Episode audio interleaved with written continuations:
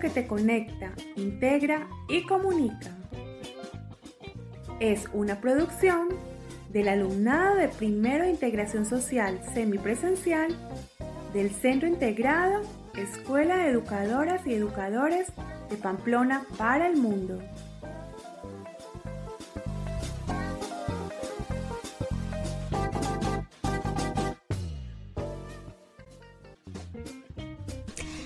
Ahora da inicio tu programa de radio favorito, Radioactiva, en donde los y las estudiantes de primero de integración semipresencial abordamos temas de interés, realizamos entrevistas, reportajes, noticias, eventos, música y mucho más.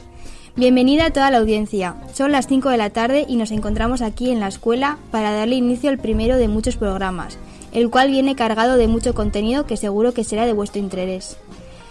Desde los micrófonos les saluda Andrea y mi compañera Flavia. Hola Andrea, yo soy Flavia. Hemos decidido estrenarnos tratando el tema de la discapacidad.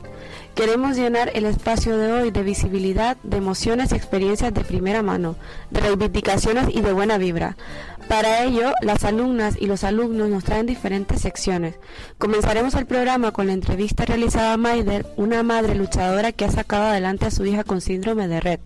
Continuaremos con unas efemérides, después hablaremos sobre el modelo de intervención centrada en la persona y luego escucharemos la segunda entrevista del programa elaborada con Iranzu, técnica de igualdad de COSENFE. Por último, abriremos la sección de noticias de actualidad y os informaremos e invitaremos a participar en diferentes eventos de la agenda cultural de la comarca de Pamplona. Bueno, a ello, no nos demoramos más. Muy emocionadas, abrimos paso al programa con un tema musical. Que disfrutéis.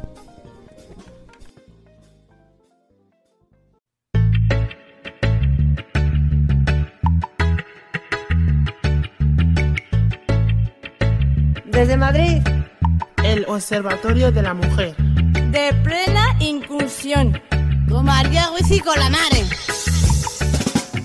Con toda nuestra capacidad y nuestra gana de libertad, las mujeres lucharemos por la plena igualdad. Somos valientes que no nos digan que no. Somos y lo seremos que se escuche nuestra voz. Somos valientes que no nos digan que no. Somos y lo seremos que se escuche nuestra voz autogestoras creativas compartiendo fuerzas, empoderadas luchando por mis derechos. Visibilidad, igualdad, no más hechos de cristal. Queremos visibilidad, igualdad, no más hechos de cristal. Un mar de mujeres que movemos solas. Somos capaces de hacer cualquier cosa de diferente manera cada una. Somos brillantes y dignas como la luna. Vivas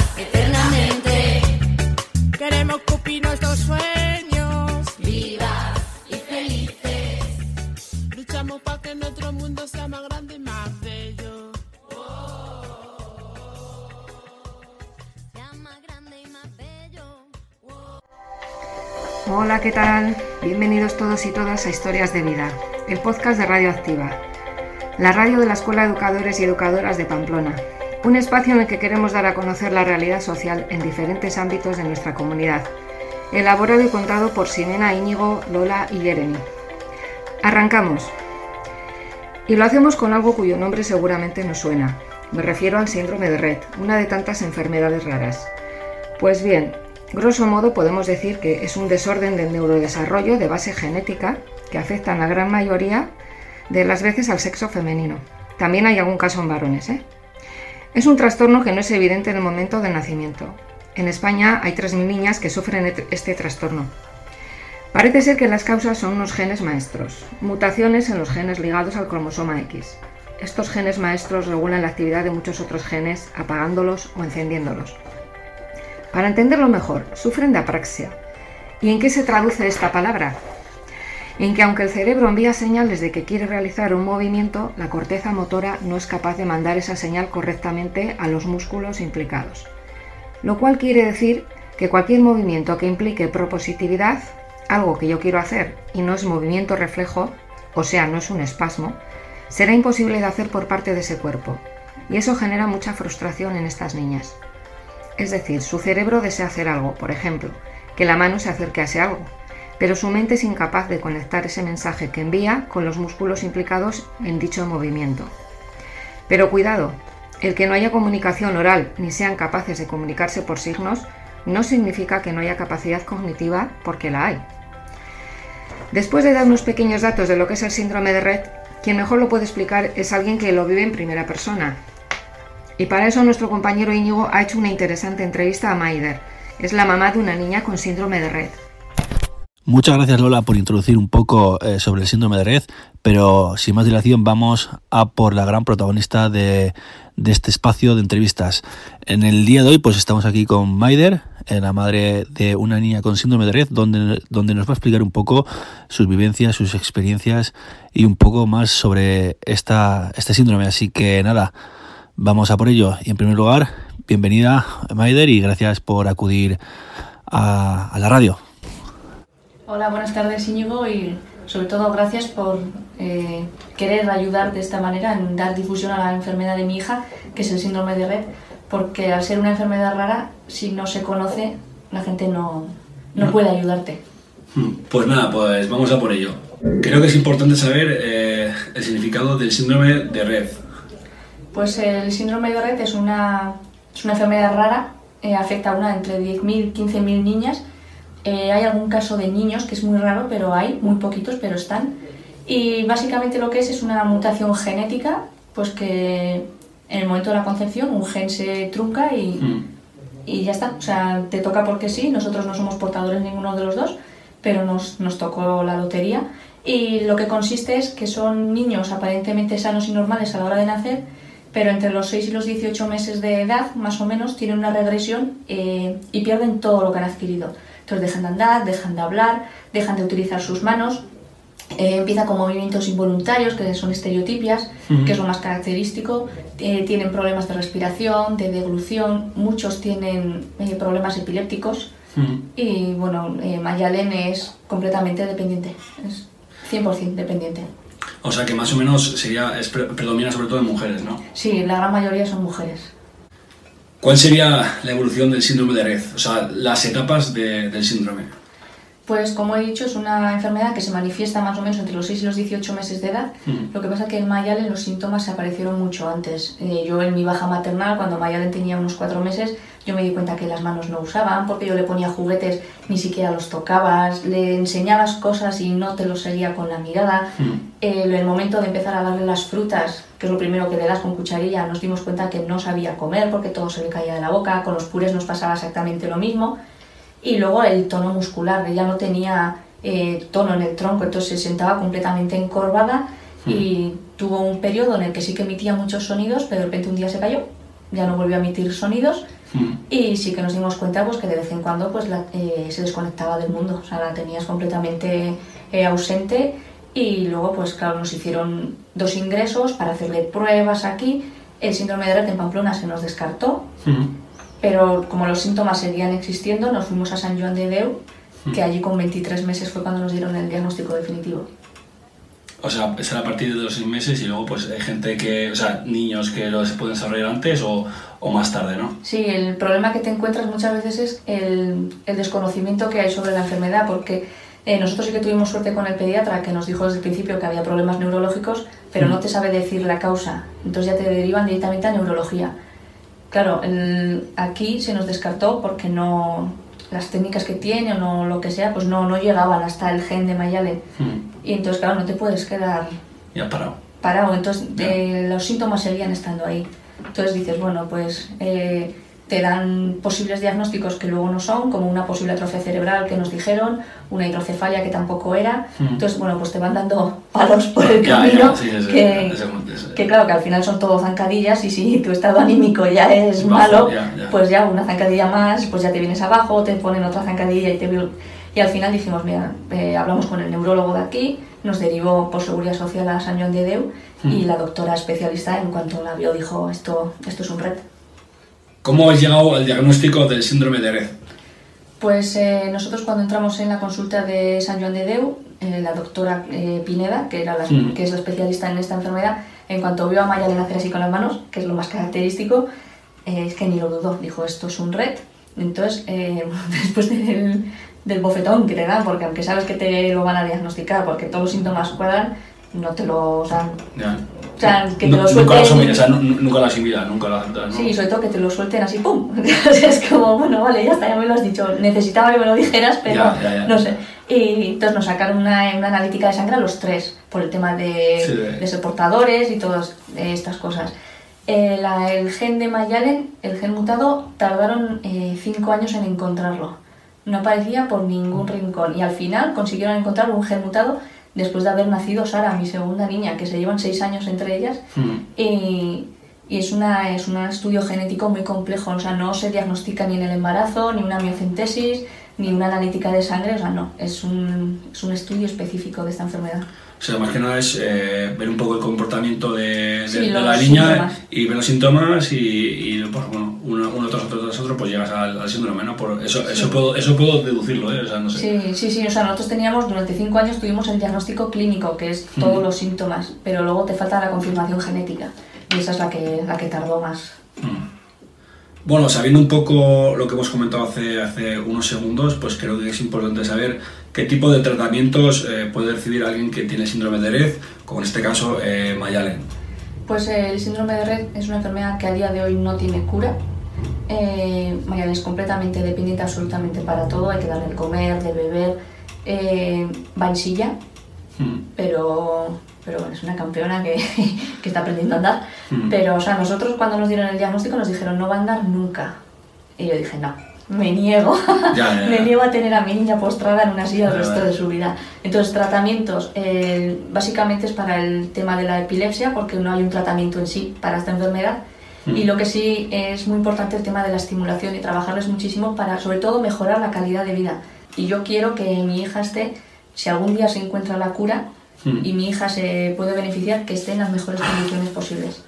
Y, y tratamiento, pues nosotros vamos a un centro en Madrid donde nos enseñan a trabajarle, entonces la rehabilitación se la hago yo en casa Mm. desde que tiene 14 meses. O sea, antes de tener el diagnóstico yo ya estaba trabajando con ella en casa. Sí, o sea, eh, ¿y qué, qué tipo de ejercicios qué tipo de ejercicios sueles hacer con ella? Y así? O sea, nosotros te, trabajamos el método Doman, Mm. que es estimulación sensorial, eh, motora y cognitiva. Sea, porque nos dijeron que las seis áreas del cerebro, visión, audición, movilidad, lenguaje, tacto y uso de manos, Mm. Mayalen las tenía todas afectadas. Mm. Entonces, pues te marcan trabajo según en qué nivel esté en cada área, pues te ponen unos ejercicios o te ponen otros, entonces pues en función de cómo esté, pues te los van cambiando. O sea, yo voy a hacer en octubre hoy nueve años ya que trabajo con ella, entonces dependiendo de cómo va su evolución, pues te van, te los van cambiando. Pero es eso, es estimulación pues, pues para el equilibrio, para el tono muscular, para, para todo. La visión, porque no sabía enfocar ni de lejos ni de cerca, por eso no seguía los objetos con la mirada, Mm. hipersensible auditiva, al final, claro, son, son muchas cosas, pero gracias a ellas, pues Mayalen está, está mejorando. Sí, pero eh, digamos que todo el trabajo lo haces tú o... Sí, o sea, lo que es el tema de la estimulación en casa se la hago yo, porque mi marido trabaja eh, Sí, mañana sí, y sí, tarde. final. y luego sí que vamos a equinoterapia Mm. eh, los sábados a la mañana y luego un día a la semana también va a un osteópata. Antes de continuar con la entrevista, eh, escucharemos un tema musical.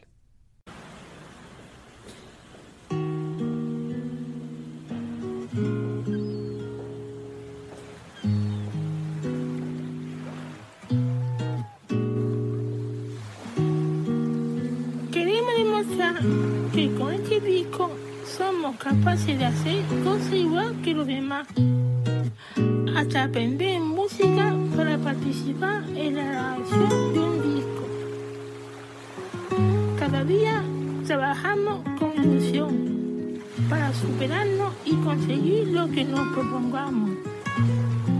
Con esfuerzo, sin miedo, sin escondernos sin lástima.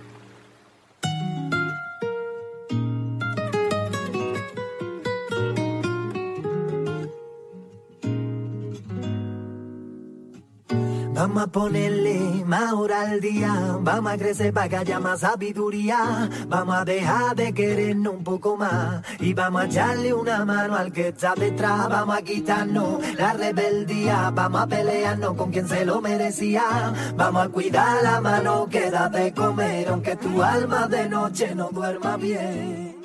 Espero que hayáis disfrutado de este tema musical. Retomamos la entrevista con Maider. ¿Cómo se transforma eh, vuestra vida cuando tenéis unas, expectativas y luego surge lo que surge? Vale. Respecto a, respecto a lo del síndrome de red. Sí, sí, vale. Eh, pues mira, cuando eh, sabes que vas a tener un bebé, pues tú te haces a la idea, pues eh, como el resto del mundo, ¿no? De lo que vas a hacer con tu hijo cuando nazca, de que vas a jugar a la pelota, que vas a salir a la calle con una cometa, que le enseñarás a montar en bici, que, pues eso, pues todos los planes que hace todo el mundo al final, ¿no? Lo que pasa es que cuando ves que poco a poco esos planes eh, corren el riesgo de que no se van a producir, entras en una fase bastante complicada, porque es como, eh, aquí está pasando algo que no sé lo que es y no, y no voy a conseguir lo que, yo, lo que yo tanto quiero. Entonces, cuando te dan al final el diagnóstico definitivo, porque sí que das tumbos de un médico a otro hasta que dan con lo que es, y esa fase también es muy dura porque la incertidumbre pues al final mata. La incertidumbre es algo que te va comiendo por dentro y no... Y es, muy, es una fase muy dura. Entonces, cuando ya te dan el diagnóstico, por ejemplo, el nuestro, el síndrome de red, eh, para que te hagas una idea, cuando la médico nos dijo lo que era, en San Juan de Deu, en Barcelona, eh, bueno, yo me vine abajo en la consulta, me rompí allí a llorar ya porque llevábamos muchos meses ya de, pues eso, de miedo, de incertidumbre. Sí, de búsqueda, ¿no? De búsqueda. Sí, y cuando la enfermera nos iba a pinchar eh, para sacarnos sangre a los tres, para que te mm. hagas una idea, me preguntó mi nombre y no me lo sabía. O sea, yo, yo entré en, shock completamente. Luego mis apellidos, pues más de lo mismo. O sea, fui incapaz de, saber mi nombre en ese momento. Y sí que se portaron muy bien. La enfermera me, o sea, me tranquilizó y se portó muy bien. Entonces, a partir de ese momento, tu vida se rompe, se rompe completamente y, hmm. y, es durísimo, es durísimo empezar de cero, porque tienes que empezar de cero. Y entonces entras en una fase de duelo porque mm. el duelo no necesariamente se tiene que morir alguien. El duelo es, eh, en este caso, es el decir adiós a la niña que has ideado en tu cabeza, a la niña con la que ibas a hacer todo, y mm. decirle hola a la niña que tienes delante, que es una niña eh, con una discapacidad severa, con mm. una lesión cerebral severa, eh, completamente dependiente absolutamente para todo, que tiene una enfermedad que a día de hoy no tiene cura y que mm. depende de ti eh, absolutamente para todo, al 100%. Entonces mm. es, muy, muy, muy duro. Ya, y luego a partir de aquí, eh, ¿qué, expectativas, cuando os enteréis de, lo que pasa y tal, qué expectativas tenéis para el bienestar de, de Mayalen? O sea, ¿cómo, cómo, o sea, ¿cómo decidís ahora hay que hacer esto, ahora esto, por las pautas que os dan desde el, desde el hospital y así, o, o, cómo, lo, cómo lo hacéis?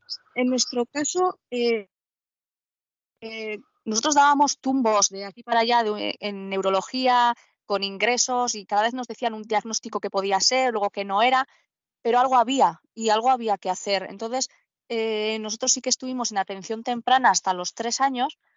Lo que mm. pasa que, que yo decía, es que algo hay que hacer porque yo me voy a volver literalmente loca. O sea, yo, claro, en la clínica universitaria sí que nos dijeron que teníamos que descartar el síndrome de Red, porque Mayalen tenía un cuadro que era muy similar.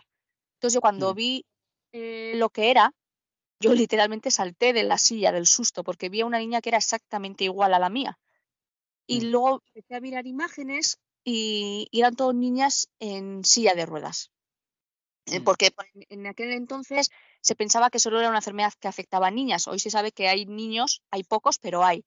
Entonces yo veía niñas postradas en una silla de ruedas y mi cabeza eh, hizo un clic yo no sé si fue como un escudo protector que dije, me niego a tener a mi hija postrada en una silla el resto de su vida. Entonces yo dije, aquí hay que, hay que hacer algo. Entonces nos hablaron de neocórtex en Madrid y mm. fuimos allí y volvimos con un diagnóstico muy duro que no todavía no sabíamos que tenía el síndrome de red. Fuimos con 14 mm. meses y el diagnóstico definitivo llegó con 23. O sea, empezamos antes de tener un diagnóstico, pero por eso mismo, porque algo había y algo había que hacer. Mm.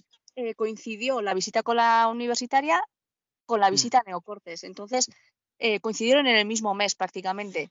Entonces, volvimos de allí pues con un mazazo importante, pero mm. con la idea de que eh, con muchísimo, muchísimo trabajo se podían llegar a conseguir cosas.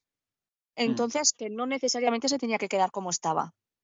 Entonces yo dije, eh, Mayalen, te prometo que cueste lo que cueste, tú vas a caminar. Aunque me cueste, vamos, la misma vida, pero te prometo que tú vas a, a caminar. Y fue la promesa más importante que he hecho en mi vida. Ya, y la sí, sí, sí. y la sigo manteniendo igual de firme que, que en aquel entonces, y han pasado 10 años desde entonces.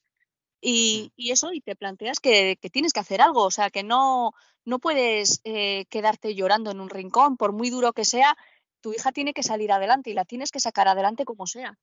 Entonces, pues hicimos eso, eh, creer firmemente en ella y luchar con todas nuestras fuerzas. Luego sí que te pasa una factura física y mental importante, porque es un desgaste muy grande, pero Sí, al final es un trabajo costoso, porque claro, que al final eh, una persona, en este caso eh, Mayalen, pues eso, que tiene una, bueno, una discapacidad y tal, claro, que el, el- su cabeza y su cuerpo da lo que da. Al final, por mucho que ella quiera y tú quieras, el cuerpo si no sigue, pues va, va muy despacio. Pero bueno, supongo que al final con trabajo de tanto vuestro, de los, tanto de ti como de, de tu marido y de los profesionales, pues bueno, poco a poco ir, ir mejorando. Así que es cierto que es lo es lo que dices tú, a nivel mental, el hecho de que vaya muy lento tiene que ser un poco, un poco difícil. Difícil, la verdad, no sé. que cuando empezamos a trabajar en casa, porque la estimulación se la hacemos en casa, se la hago yo, porque en Madrid nos enseñan lo que hay que hacer, por dónde hay que ir, luego tú ya dedicas las horas que quieres dedicarle.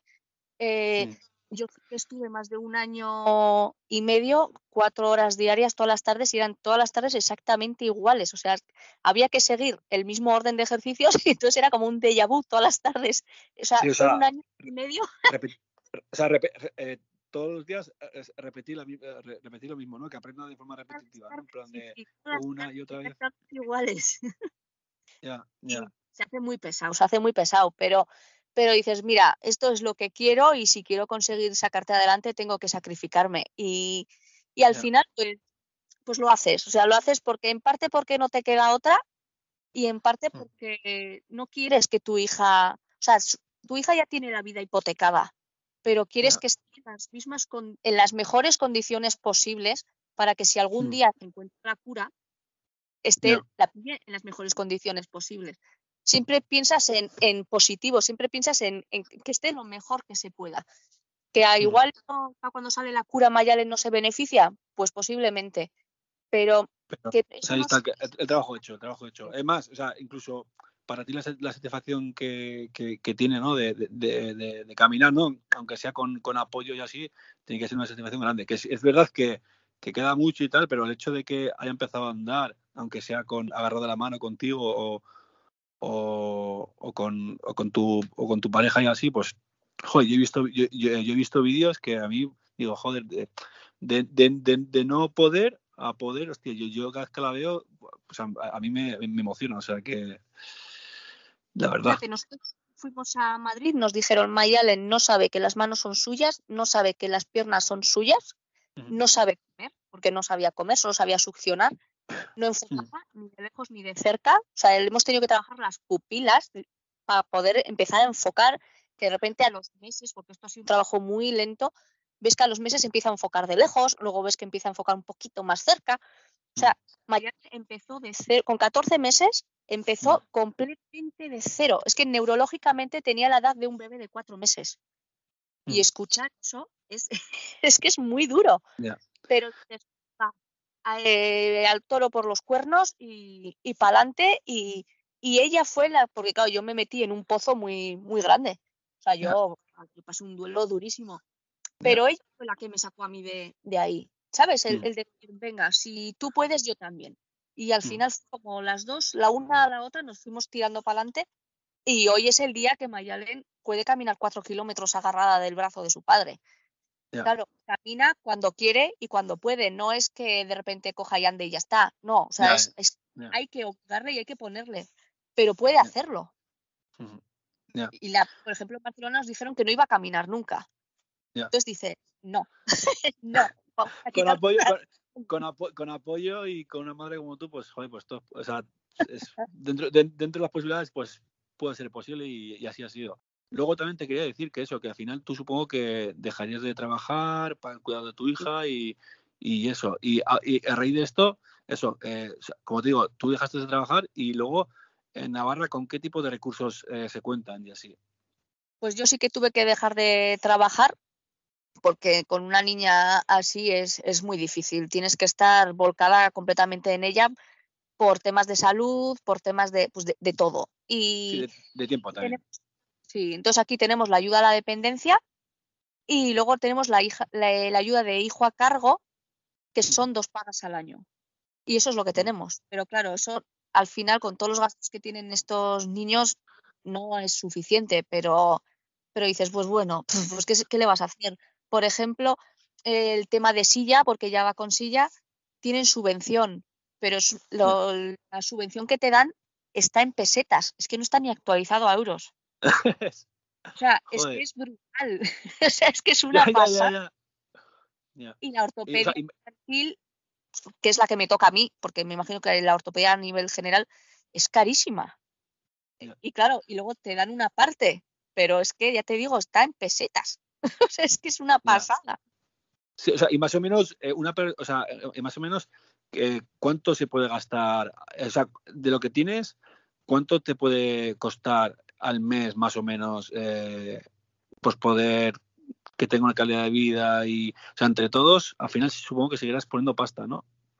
Sí, o sea, nosotros, claro, es que depende del número de terapias al que le lleves, depende de, por ejemplo, ahora los pañales eh, ahora nos salen gratis, pero hasta ahora teníamos que pagar una parte. Entonces, eh, la medicación lo mismo, hasta ahora teníamos que ir pagando y ahora se ha creado, no sé si es una ley o, lo, o qué, que por lo menos eso ahora no lo tienes que pagar. Pero claro, terapias más todo lo que necesitan ellos, es que al final es, mucho gasto.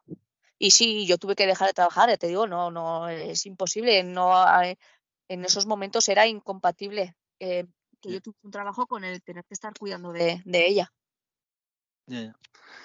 y quitando esto que comentas de, de, pues, de, la dependencia y, luego las dos pagas que recibes al año, eh, ¿hay alguna, hay algún otro tipo, hay alguna otra tipo, o sea, algún otro tipo de, subvención que, te den o, que se pueda pedir o, tú crees que eh, no hay suficientes recursos para este tipo de, de pues de, patologías y así? Yo creo que debería haber más, porque, por ejemplo, su silla es, es cara y no te la cubren entera y tienes que plantar tú el dinero y luego esperar que vuelvan parte de lo que has invertido. Y no, creo que no todas las familias eh, se van a poder costear algo así. O sea, no todo el mundo tiene recursos para, pues eso, pues para eh, estos niños, ya te digo, la ortopedia es muy cara. El Mayalen lleva férulas, Mayalen lleva silla. Habrá niños que, pues que tengan eh, otro tipo de, de necesidades, de cubrir las sillas de las duchas, por ejemplo, que hay niños que necesitan sillas más grandes o especiales y, no, se cubre todo. Y, yo creo que es algo que se debería mirar, porque es que no es un capricho, no es un ahora me cojo esto porque me parece bonita, no, es que es, que es necesario. Mm. Y es algo que, mm. que, lo tienes que hacer sí o sí. Entonces, yo creo que eso es algo que, que se tiene que, que mirar, sí. Vale. Y luego, eh, ya por, por ir acabando la entrevista y tal, eh, el método, eh, has comentado, has comentado... el método Doman. Eso, el, eso, el, método Doman, ¿en qué consiste? Mira, pues es estimulación, ay, te diré, sensorial, mm. táctil y cognitiva y motora. O sea, nosotros le trabajamos eh, toda la parte sensitiva, Mayalen es hipersensible auditiva, eh, era hipersensible táctil, o sea, rechazaba el tocar, el contacto, o sea, no le producía dolor, le producía rechazo. La parte cognitiva, que Mayalen está bien en la parte cognitiva dentro de, lo que tiene que ver con, ella, está mm. bien, lo que le frena es la parte motora. Y, claro, al final, pues eso, le, trabajamos todo. O sea, nosotros cuando le ingresaron aquí, eh, nos dijeron que veía bien y que oía bien. La primera vez que fuimos a Madrid, le metieron en un cuarto oscuro y con unas linternitas le enfocaron las pupilas y dijeron, tu hija no sabe enfocar. Hmm. ¿Cómo que no sabe enfocar si, si nos han dicho que ve bien? Dice, no, no, tiene estrés eh, visual, le bailan las pupilas. Es imposible que fije la vista en algo si hmm. tiene las pupilas continuamente en movimiento. Y dices, hmm. ostras. Y, y además me acuerdo que dije, ni eso tenemos bien. Y me dijo, no, tampoco. Y digo, pues vale, o sea, no tenemos nada bien. Entonces, de las seis áreas del cerebro, mayormente afectadas las seis.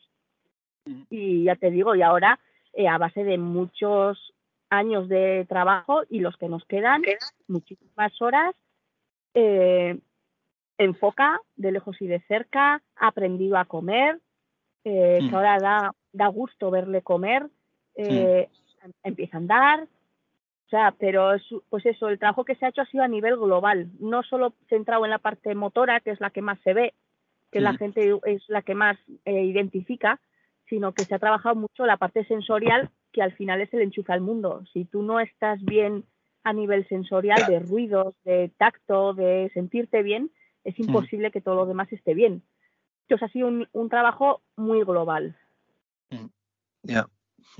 Y bueno, y semanalmente, aparte de lo que eh, aparte de lo de trabajar tú con ella en casa y así, eh, a la semana sí, eh, ¿cuántas veces, o sea, cuántas veces eh, recibe tra- tra- tratamiento por especialistas o, o, o así? O sea, Mayalena está en el Colegio Andrés Muñoz y ahí recibe sus sesiones de fisio, de eh, el aula multisensorial y luego tiene el trabajo de logopedia. Y luego lo que es la rehabilitación se la hacemos en casa. Vale, vale. O sea, en vez de ir a un centro a que le trabajen, se lo hago yo.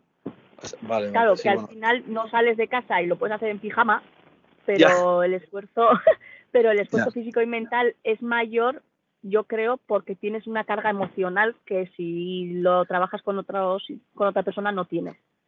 Sí, claro, es Pero que al bueno. final tú, o sea, tú al final también piensas que al final lo emocional pesa mucho, claro, si, si justamente la que tiene el el- la- estas dificultades es tu hija, pues claro, es normal, es que es, o sea, como cualquier madre o padre, eso pues es que es normal al final que, que, que, que, que pese, o sea, no es, co- es como si tú vas a trabajar a, a un centro y bueno, pues sí, son personas, los, los cuidas, los tratas, los mimas, pero al final, pues bueno, que el, el, el- a nivel biológico, pues bueno, que es normal que haya un vínculo emocional eh, con tu hija y, y- y te pese más. Pero bueno, al final, si tú estás capacitada, o sea, si tú estás capacitada y te dan las pautas para hacerlas, pues no veo por qué no y, o sea, no veo por qué no hacerlo, ¿no? No sé. Sí, al final el amor mueve montañas. y al Ya, final, ya, pues ya. piedrita, piedrita, piedrita, piedrita, pues mira, pues vas consiguiendo. O sea, nosotros nos dijeron, eh, un niño o una persona normal, su conexión de neurona a neurona es una autopista, ¿no? O sea, la información va, ¡fiu! va súper rápida. Mayalen no tiene una autopista, tiene un camino de cabras. Entonces, claro, cuando te lo explican así, dices, ostras, vale, ya lo pillo. dices, pues bueno, pues vamos a ir a ver si conseguimos poner un poco de brea y a ver si por lo menos ponemos una carretera secundaria ¿no? y nos alejamos del sí, sí, sí, sí. Sin, auto, sin, sin, sin peajes, pero bueno, que haya una carretera, ¿sabes? O sea, que, Eso, por lo menos un poco de asfalto, que sea, que sea un poco más liso. y, y hemos ido consiguiendo poner un poco de brea y al final dices, mira, pues ha sido durísimo todo esto, pero, pero ha merecido la pena. ¿Cómo se podría colaborar para que, en este caso, Mayalen eh, tuviese una mejor calidad de vida o cómo se podría ayudar?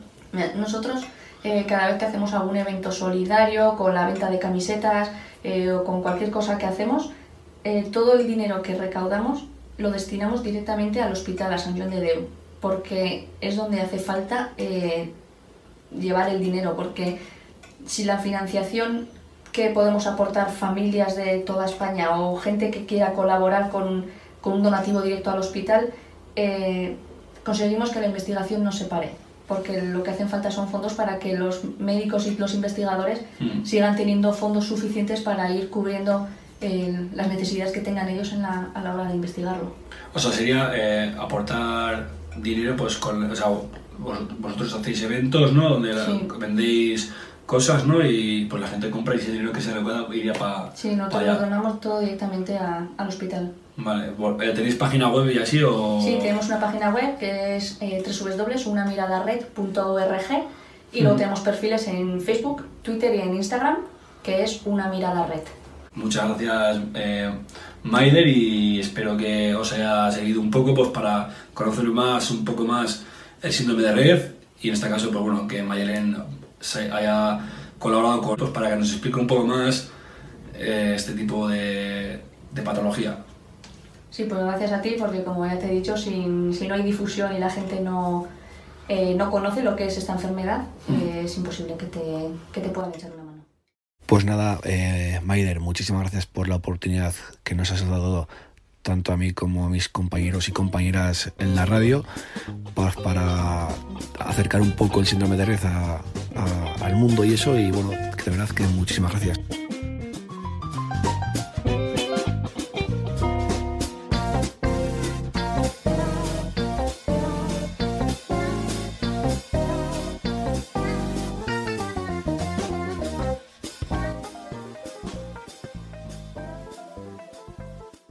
Hola, muy buenas a todas y todos. Nos presentamos en este primer programa de nuestra radio activa. Somos Tamari y Sonia, estudiantes del grado superior de integración social en la Escuela de Educadoras y Educadores de Pamplona. Y venimos con una rápida sección de efemérides correspondientes a los meses de febrero y marzo. ¿Preparados y preparadas? Pues comenzamos. 18 de febrero, Día Internacional del Síndrome de Asperger. Esta fecha coincide con el aniversario del nacimiento de Hans Asperger, psiquiatra austríaco que describió por primera vez este trastorno del espectro autista, que es un trastorno cerebral con el que se nace, afecta a la comunicación y a la interacción social y va acompañado de patrones de comportamiento e intereses restringidos y repetitivos. Este día tiene como fin dar visibilización a este colectivo y promover la acción política y social para la reivindicación y promoción del cumplimiento de sus derechos. 20 de febrero, Día Mundial de la Justicia Social. Fue proclamado en el año 2007 por la Asamblea General de las Naciones Unidas, reconociendo que el desarrollo y la justicia social basados en la igualdad de derechos humanos, oportunidades y en la equidad son indispensables para la consecución y el mantenimiento de la paz y la seguridad en las naciones y entre ellas. 25 de febrero, Día Internacional del Infante Coclear. El 25 de febrero de 1957 se realizó el primer implante coclear en Francia, a cargo de los doctores André Dujourno y Charles Heuries, los cuales hicieron historia al hacer oír a una persona totalmente sorda. Por ello, se eligió este día para dar protagonismo y visibilizar a este colectivo. El implante coclear es un pequeño dispositivo electrónico que se implanta quirúrgicamente dentro del hueso que rodea el oído y que permite a las personas sordas recibir y escuchar sonidos. 28 de febrero, Día Mundial de las Enfermedades Raras. El objetivo de su conmemoración es crear conciencia y ayudar a todas las personas que padecen alguna enfermedad de las denominadas raras a recibir de forma oportuna el debido diagnóstico y tratamiento y que a la larga esto les garantice una vida mejor, entendiéndose por enfermedades raras a aquellas enfermedades que afectan a un número limitado de personas con respecto a la población general, es decir, a menos de una por cada 2.000 personas. 1 de marzo, Día para la Cero Discriminación. Desgraciadamente hoy en día se sigue sufriendo discriminación por motivos de raza, religión, nacionalidad, orientación sexual, identidad de género, discapacidad, sexo o edad.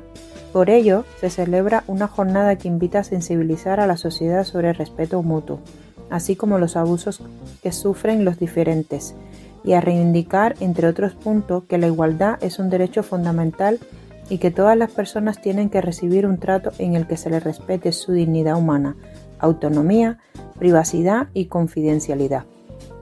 3 de marzo, Día Mundial de los Defectos de Nacimiento.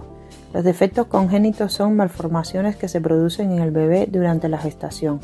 Entre ellos encontramos la espina bífida, el síndrome de Down y más recientemente el síndrome de Zika congénito. El descubrimiento de este último defecto de nacimiento activó las alertas a nivel mundial, propulsando la creación de este día. 4 de marzo, Día Mundial contra la Obesidad. Según datos de la Organización Mundial de la Salud OMS, La obesidad ha alcanzado proporciones epidémicas a nivel mundial. Este efeméride busca concienciar a las personas sobre esta problemática, animarlas a establecer una dieta saludable y hacer deporte regularmente, intentando evitar así problemas de salud desarrollados o agravados por consecuencia del sobrepeso, tales como enfermedades cardiovasculares, hígado graso y artrosis. 8 de marzo, Día Internacional de la Mujer, un día para reivindicar la igualdad de derechos, oportunidades y libertades de las mujeres, y por consiguiente los de todas las personas. A su vez, para dar voz, visibilizar y fomentar el empoderamiento de la mujer en todos sus aspectos. Se celebra a nivel mundial y en algunos países es fiesta nacional. Bueno, pues esto ha sido todo por hoy. Esperamos que os haya gustado nuestra sesión de efemérides. Gracias por vuestra atención y hasta la próxima.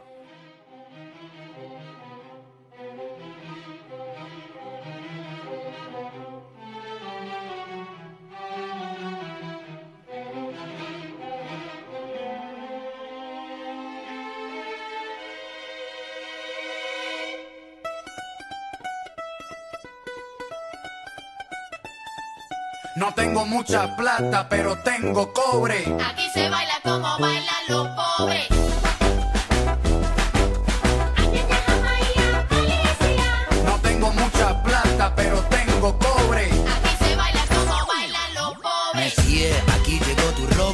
A meter las bolas en los boquetes como Tiger Woods. Tú eres clase alta, yo clase baja. Tú vistes de seda y yo de paja. Nos complementamos como novios. Tú tomas agua destilada, yo agua con microbios. Tú la vives fácil y yo me fajo. Tú sudas perfume, yo subo trabajo. Tú tienes chofer, yo camino a patas. Tú comes filete y yo carne de lata. Nuestro parecido es microscópico, pero es que por ti me derrito como gringo en el trópico. Pégate a mí, que no te contaminas. Y con un besito vamos a pegarnos la porcina. No se necesita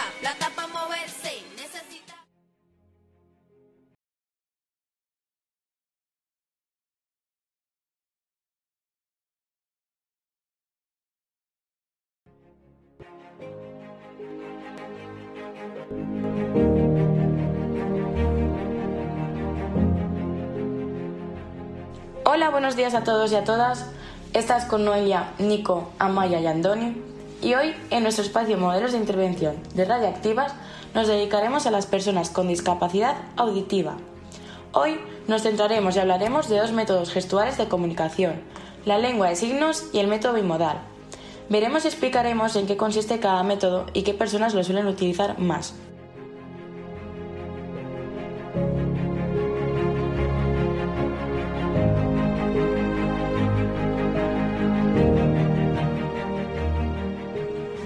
La intervención de la pérdida auditiva, los educadores y las educadoras de audición y lenguaje juegan un papel fundamental en la rehabilitación auditiva.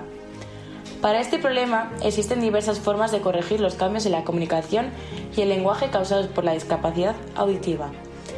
Es necesario conocer las características de cada persona, así como su deficiencia auditiva, para decidir qué método utilizar. Para adentrarnos en ellos, veremos que su clasificación se establece en métodos orales como el método verbotonal o la palabra complementada y métodos gestuales como la lengua de signos, la dactilología, método mixto o bimodal y la comunicación total.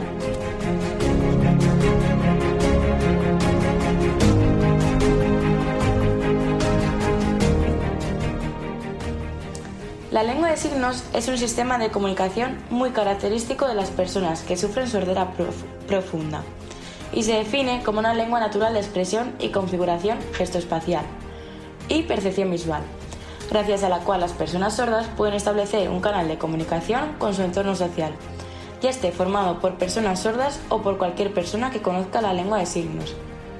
Mientras que con el lenguaje oral, la comunicación se realiza mediante un canal vocal auditivo. En el lenguaje de señas se realiza por un canal gesto visual espacial. La lengua de signos es un sistema que incluye todos los componentes formales del lenguaje, es decir, signos acompañados de expresión facial, mirada intencional, movimiento corporal y morfosintaxis propia, que es su propia estructura. Se parece más al euskera que al castellano, ya que pondríamos el verbo muchas veces al final, es decir, sujeto, objeto y verbo. Dependiendo de la zona en la que se utilice o país, esta lengua varía. Es decir, esta lengua ha evolucionado atendiendo a diversas variables geográficas, por lo que no existe una, una única lengua de signos.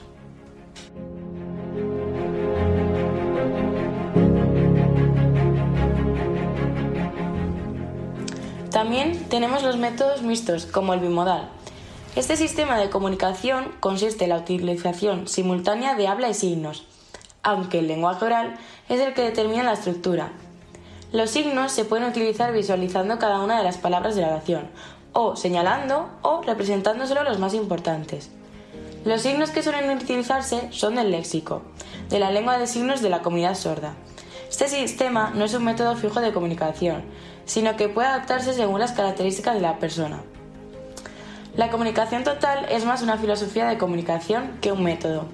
Este sistema utiliza todas las fuentes de información posible. Habla, lectura labiofacial, gestos. El objetivo sería aprovechar la audición residual que podrían tener las personas para el desarrollo del lenguaje oral, utilizando sistemas aumentativos y alternativos, alternativos como este. También existen las ayudas técnicas, que son aquellos utensilios, dispositivos, aparatos o adaptaciones destinadas a complementar las limitaciones funcionales de las personas con discapacidad auditiva.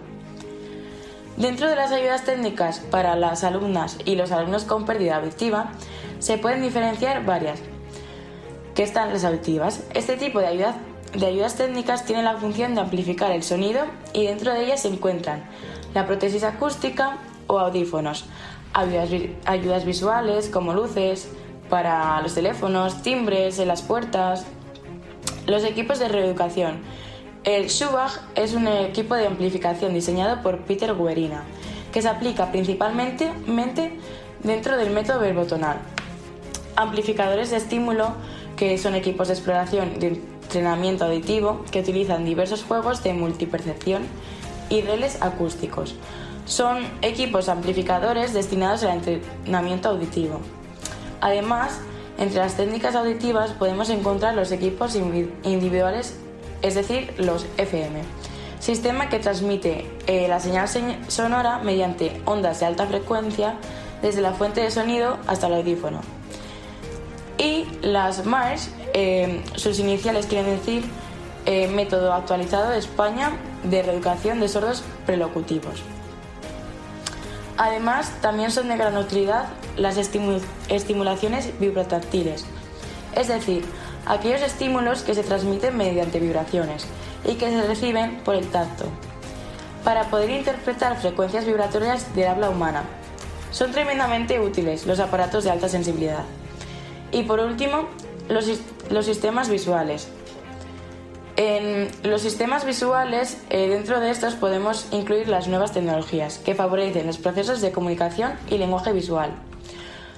Un ejemplo de ello son los visualizadores fonéticos, las ayudas para la lectura labiofacial, programas para desarrollar estrategias lingüísticas y después de estas aclaraciones de lo que serían estas dos formas del método de intervención gestualista, daremos unas pautas para los oyentes de cómo dirigirse a una persona sorda si, no, si nos la encontramos en la calle o en cualquier otro lugar.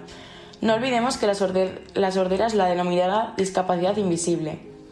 Hola, buenos días Andoni. Cuéntanos, pues, eh, ¿cómo tendríamos que actuar para poder comunicarnos con una persona sorda correctamente? Sí, Noelia. Hoy voy a comentaros un poco las pautas que deberíamos tener en, cuenta a la hora de comunicarnos con una persona sorda o con discapacidad auditiva.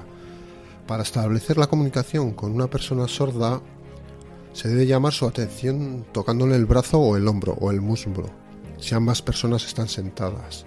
Nunca se debe tocar a una persona sorda ni en la espalda ni en la cabeza. Si el contacto no es posible porque hay bastante distancia, se puede llamar su atención de otras maneras, moviendo el brazo dentro de su campo visual de la persona sorda o golpeando fuerte el suelo o suave la mesa para que note esas vibraciones y si no también apagando y encendiendo luces también es otra forma. Durante la conversación con una persona sorda, la persona sorda debe estar en una posición desde la que tenga una perspectiva visual general del lugar en el que se encuentra, así como que éste sea luminoso para que nos pueda ver bien. Es importante que exista contacto visual con la persona sorda. No se debe circular ni pararse en los sitios donde se interrumpa el contacto visual entre las personas. No hay que hablar ni muy deprisa ni muy despacio. Se debe vocalizar de forma clara y sin exagerar. Hay que utilizar frases cortas y sencillas para total comprensión de lo que se está diciendo. Se ha de hablar sin obstaculizar la boca para que la persona sorda pueda leer en los labios. La expresión facial también es un elemento de gran ayuda, así como los componentes que completan el discurso verbal, el mimo, los gestos, la escritura. En caso de que las personas sordas no entienda, hay que repetir lo mismo que hemos dicho, pero con otras palabras. Se debe respetar la atención dividida de la persona sorda, eh, si quiere que siga una explicación al completo. No hay que dar información a la vez que se señala algún estímulo visual, como un texto, una imagen o un objeto. Hay que esperar a que la persona sorda lo haya acabado de mirar para continuar con la explicación. Y si se lee un texto, hay que procurar no bajar la cabeza para que pueda leer en los labios. Según los restos auditivos de cada persona sorda, quizás ayude el hecho de levantar la voz un poco, pero no hace falta gritar, ya que pierdes la expresión facial y además resulta inútil para aquellas personas sordas con pérdidas auditivas severas o profundas. Se debe informar a la persona sorda acerca de la información acústica que ocurre en el entorno, las alarmas, los timbres, los claxones, para que no quede exclusiva de los mensajes dirigidos a una mayoría oyente. Bueno, y esto ha sido todo en este pequeño espacio que hemos compartido con todas vosotras y vosotros, queridos oyentes, y nos despedimos hasta el próximo programa de modelos de intervención. Hasta luego.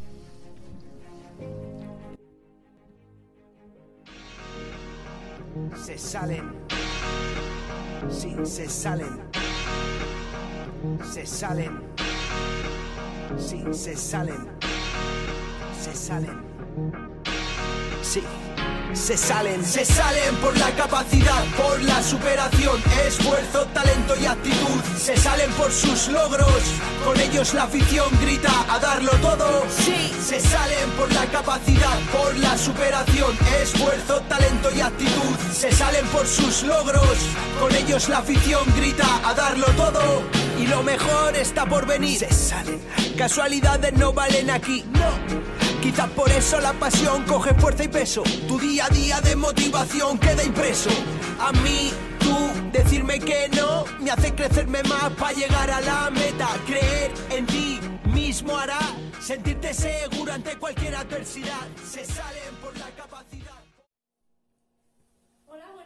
Estamos Ela, Jennifer y yo Irune y estamos con Iranzu, que es la técnica de igualdad de COFENFE y nos va a hablar un poco con la primera pregunta que sería ¿qué es COCENFE?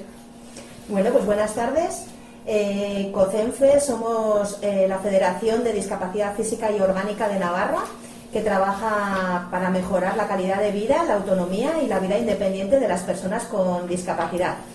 Todo ello a través de servicios propios y de la representación de nuestras 18 entidades miembro. En una es una entidad, COCENFE es una entidad sin ánimo de lucro que nació hace más de 15 años eh, precisamente para eso, ¿no? para mejorar la calidad de vida y defender los derechos de las personas con discapacidad. Bueno, dicho todo esto, nos hemos enterado que COCENFE va a recibir el premio Verdina. ¿Nos podrías explicar qué significa para vosotros? Pues para eh, COCENFE el premio Verdiña, que es el máximo reconocimiento que da el Gobierno de Navarra por trabajar por la igualdad, supone un reconocimiento al trabajo que hemos realizado durante estos 15 años. Estamos muy orgullosas, es una motivación para seguir trabajando por la igualdad. Es un reconocimiento para todas las mujeres con discapacidad que sufren doble vulnerabilidad, ser mujeres y tener discapacidad y en muchas ocasiones eh, incluso no tener voz. Y sobre todo un empuje a seguir trabajando en esta línea, ¿no? Muy bien. Eh, hola, buenas tardes. Yo soy Jennifer y continuando un poco, eh, ¿qué estrategia o programa desarrollan para promover la igualdad de oportunidades y visibilizar las necesidades reales de estas mujeres con discapacidad? Pues COCENFE trabaja en tres ejes principalmente. Uno es a través del programa de empoderamiento a mujeres con discapacidad, donde el objetivo principal es el empoderamiento de estas mujeres con discapacidad y potenciar la integración sociolaboral a través de talleres que hacemos. El segundo eje es introducir la igualdad transversalmente en todas nuestras actividades. Hemos realizado campañas de sensibilización, vídeos. Por ejemplo, el 10 de marzo es la presentación del documental Amadas sobre mujeres con discapacidad y el amor, cómo entienden el amor. El tercer eje sería la formación que recibimos todo el equipo de COCENFE en igualdad de oportunidades e intervención con perspectiva de género. ¿Nos puede explicar un poco el de empoderamiento? Eh, pues el programa de empoderamiento para mujeres con discapacidad. Eh, yo este es el segundo año en el que estoy inmersa y trabajamos con mujeres con discapacidad física y orgánica sobre todo, pero hay mujeres con diferentes discapacidades. Y el programa de empoderamiento consiste en una primera entrevista donde conocemos, detectamos un poco las necesidades que pueda tener y luego hacemos talleres de empoderamiento, de habilidades prelaborales, alfabetización tecnológica, que creemos que son un poco los flecos que podemos, en los que podemos aportar de cara luego a, la inmersión en el mercado laboral más, más empoderada, ¿no? Valga la redundancia. Y es, es brutal eh, como vemos el cambio en, en, las mujeres, en muchas mujeres que igual vienen con una situación de, violencia, una, una, situación en la que están eh, metidas y no saben cómo salir, y cómo cambian, cómo dan un giro de 360 grados a su vida eh, cómo salen de esa vivienda, de esa situación de violencia, cómo empiezan a trabajar. Es, una gozada ver los cambios que, supone en, determinadas mujeres. No todas sufren violencia, por supuesto, pero hay un número muy alto de, mujeres que sufren, de mujeres con discapacidad que sufren violencia en el programa. Muy bien. Vale, pues ahora pasa mi compañera Eda con la siguiente pregunta. Bueno, eh, pero igual me llamó mucho la atención dentro de ese, de ese tipo de programas que, usted acaba de mencionar, el que más impacto ha tenido o, de pronto ese la mayor necesidad en esos tres ejes, ¿cuál, cuál sería? De esos, los tres son importantes, pero de pronto hay uno que sobresale yo creo que los tres van unidos de la mano, porque si nosotras no recibimos la formación en perspectiva de género, si no, si no recibimos esa formación, eh, no estamos sensibilizadas para trabajar, por ejemplo, en los programas de empoderamiento a mujeres con discapacidad. Impacto, el, mayor también igual, eh, es sobre esos eh, talleres de empoderamiento en el que cada, después de cinco años, creo recordar, que se llevan haciendo, mi primer año fue el año pasado, se, se trabaja con, con, más de 85 mujeres con discapacidad. Entonces, impacto, pues igual los talleres de empoderamiento. Pero los tres ejes van de la mano. O sea, los tres ejes eh, no pueden sobrevivir uno sin el otro, porque si no nos formamos las profesionales, difícilmente podremos trabajar por la igualdad de las personas con discapacidad. Eh, em, la violencia de género es una clara expresión de desigualdad ¿Considera usted que el hecho de ser una mujer con discapacidad da para que se le acceda con violencia o en su defecto puede agravar una situación de violencia eh, persistente? Pues sí, en 2016 COCENFE, junto con el Ayuntamiento de Pamplona, realizó un diagnóstico que os aconsejo que leáis, se puede descargar de la página de COCENFE, un diagnóstico sobre la violencia ejercida contra las mujeres con discapacidad en Pamplona. El estudio apunta que la discapacidad desencadena en muchos casos la violencia de género o recrudece la ya existente, la violencia existente. Y en otros casos la propia violencia genera la discapacidad o la agrava con secuelas tanto físicas como psicológicas. Por otro lado, eh, autoexcluirse del mercado laboral, del mercado de trabajo remunerado, aboca en muchos casos a carecer de ingresos propios y por tanto a depender económica, social e incluso vitalmente de otra persona. Esta estructura social y laboral genera la existencia de rotas comunes y de rutas específicas. Dentro de las rutas comunes, que es lo que se ve en este diagnóstico que os comento, eh, de entrada y mantenimiento en la posición en el empleo de hombres y mujeres, principalmente derivadas eh, al mercado laboral precario. En el caso de las mujeres, las dificultades y la precariedad se intensifican con mayor intensidad, si cabe, en las mujeres con discapacidad. La inestabilidad laboral, la contratación en categorías inferiores a sus estudios, la precarización laboral e incluso las consecuencias de los trabajos feminizados como el de la limpieza, por ejemplo, que son claros ejemplos de ello. En este sector, en el de las limpiezas, se da una diferencia en relación a los puestos ocupados. Los hombres trabajan en mayor medida como eh, con maquinaria, ¿no? Las mujeres no. Las mujeres no suelen eh, trabajar con maquinaria en sus puestos de trabajo, lo que repercute en la aparición de ciertas enfermedades profesionales. Hay una diferencia muy clara entre hombres y mujeres. Y luego lo que os comentaba, que también se da la existencia de rutas específicas, como figura en el informe, de vulnerabilidad social para las mujeres, derivadas, derivadas del sistema sexo-género. La ocupación en sectores feminizados caracterizados por condiciones laborales precarias, bajos salarios, jornadas parciales, trabajos intermitentes, con menor valoración y mayor inestabilidad y precariedad. La integración laboral es sumamente esencial en las mujeres con y sin discapacidad, en ambos colectivos. La labor que se hace desde los diferentes organismos es grande, pero pese a ello cabe destacarse que la integración laboral ofertada está marcada por la división sexual del trabajo. Es totalmente diferente. Eh, otra pregunta. ¿De qué manera o cuando hay un tipo de, violencia, bueno, este tipo de violencia se presenta en una... ¿Quién denuncia? ¿Tienen el valor de hacerle ellos mismos? O sea, la mayoría de denuncias que ustedes han recibido o vienen derivadas de otra persona, alguien se da cuenta. ¿Cómo es ese proceso? Mm, hay mucha violencia que no se denuncia.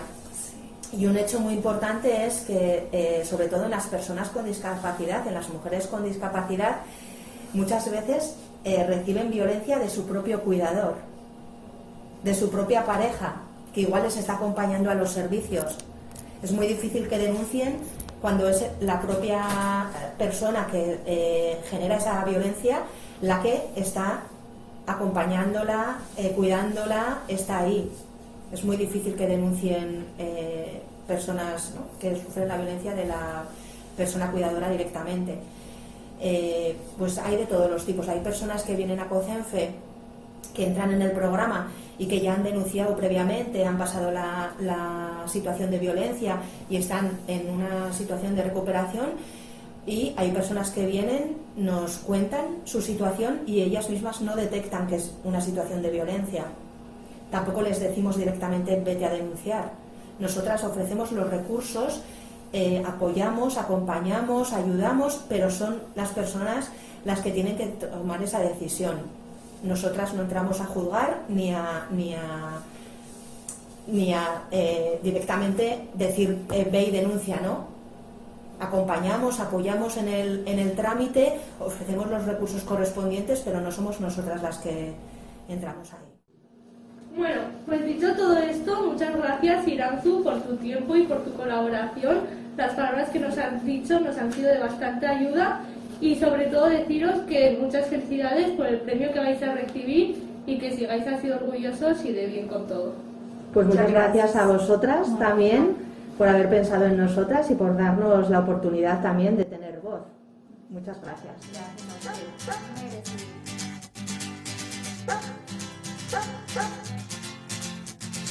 Es otra noche más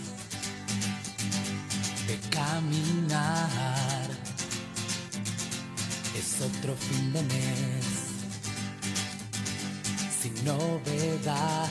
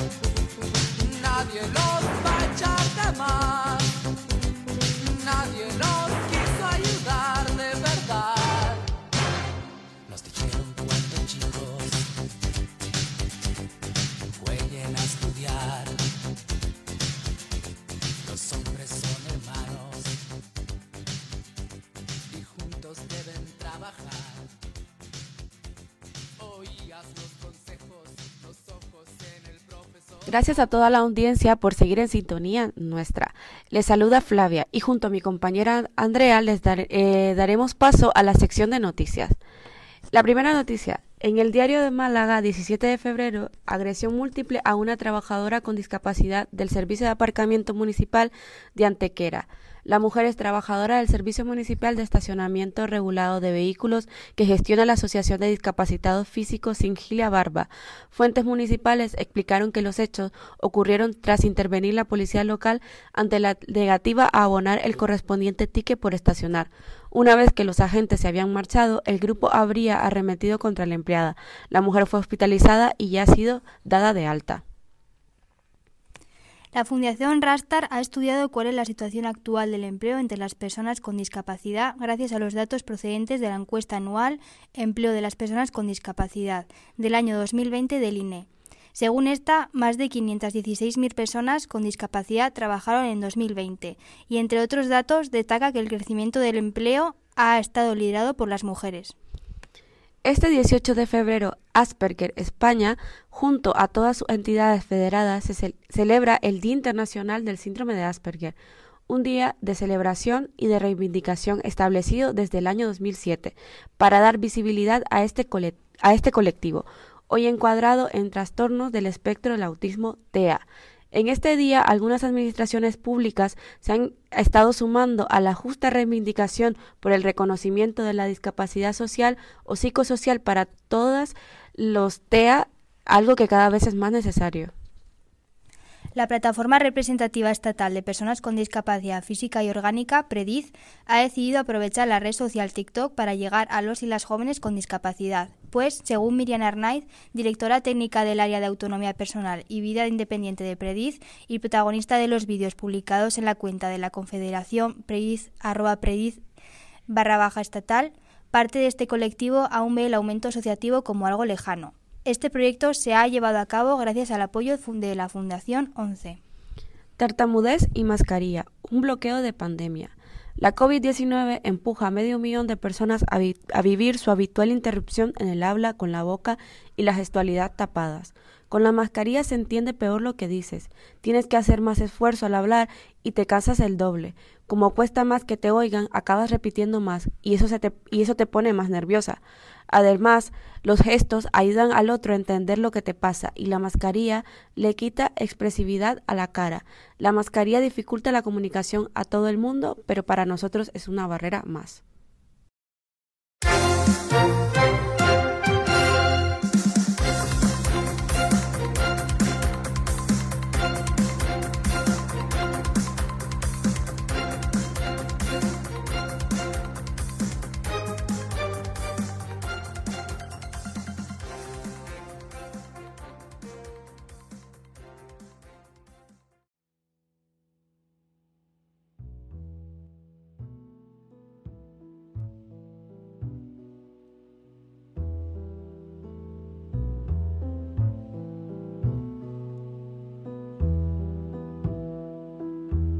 Presentamos la agenda cultural. Hola, soy Marta. Y yo soy Yone.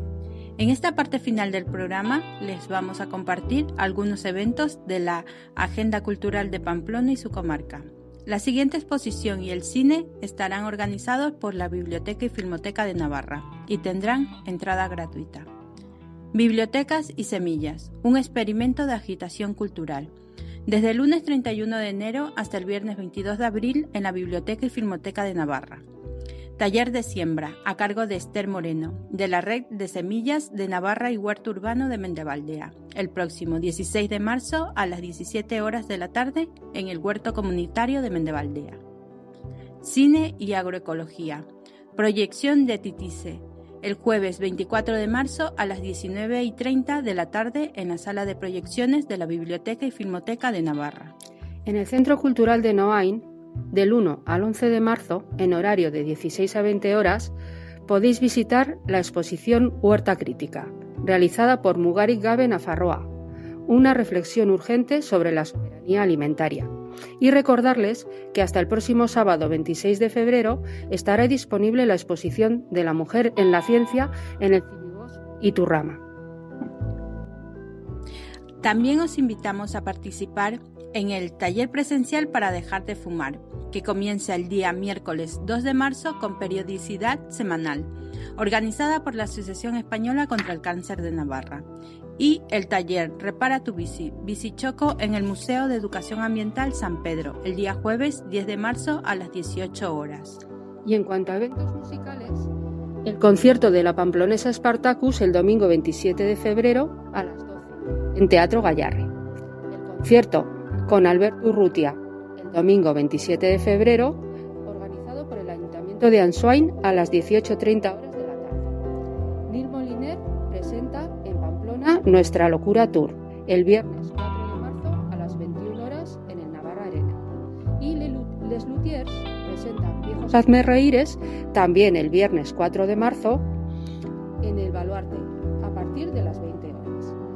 El concierto del Drogas Acoustic Fraction el día también viernes 4 de marzo a las 21 horas organizado por el Ayuntamiento de Noain, su nuevo libro de poemas, Enrique Villarreal dando caña.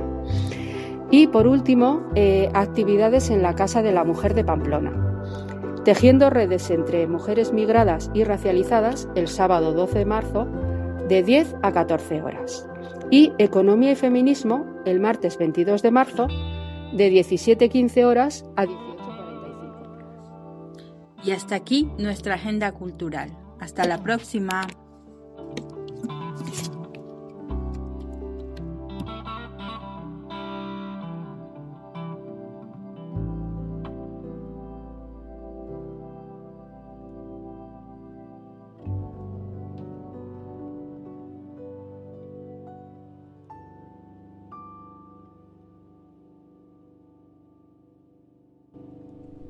Bueno, queridas y queridos oyentes, acabamos de escuchar la última sección de este programa.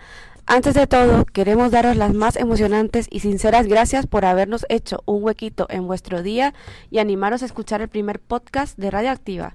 Deseamos fuertemente que todo lo tratado os haya sido de gran interés y que hayamos ayudado de cierta manera a darle voz y visibilización a este colectivo. Recordaros que seguiremos mostrando nuestro apoyo y trabajando por un mundo más inclusivo y justo. Si les gustó este programa, recordad que habrá uno nuevo cada 15 días. Además, os invitamos a que nos sigáis también en Spotify y en YouTube, o estar atentos a la página web de la Escuela de Educadores, www.escuelaeducadores.educación.navarra.es. Y pues nada, gracias otra vez. Hemos disfrutado mucho nosotras y nosotros también. Os deseamos desde aquí que os vaya muy bien. Hasta la próxima.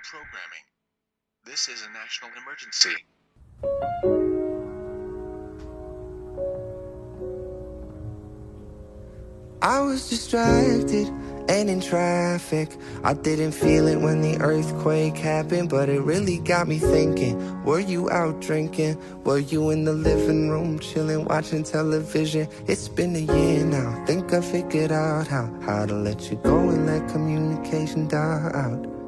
I know you know we know you weren't down for forever, and it's fine.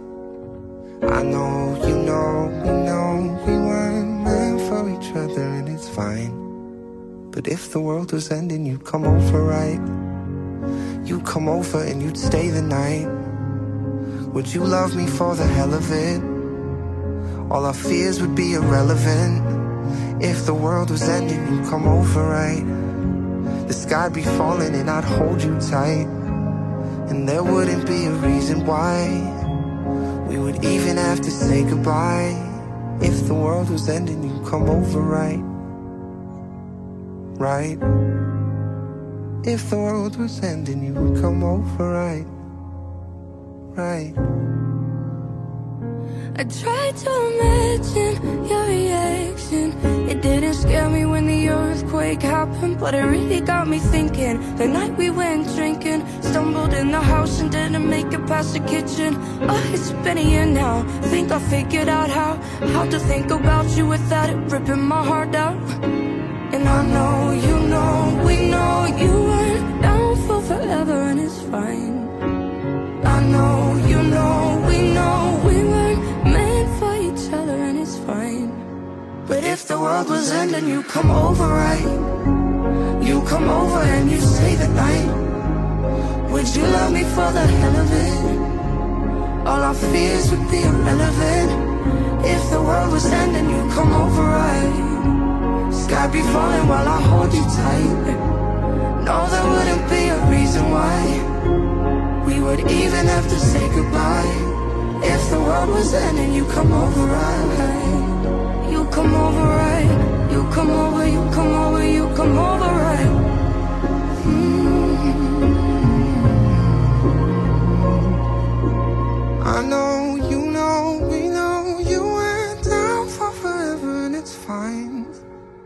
know, you know, we know we weren't meant for each other and it's fine.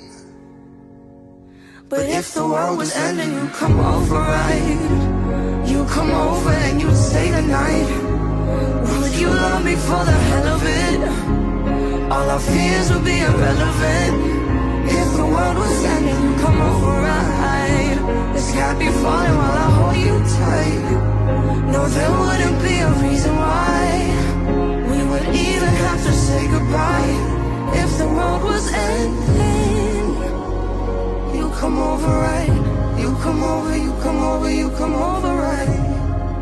Mm. If the world was ending, you come over right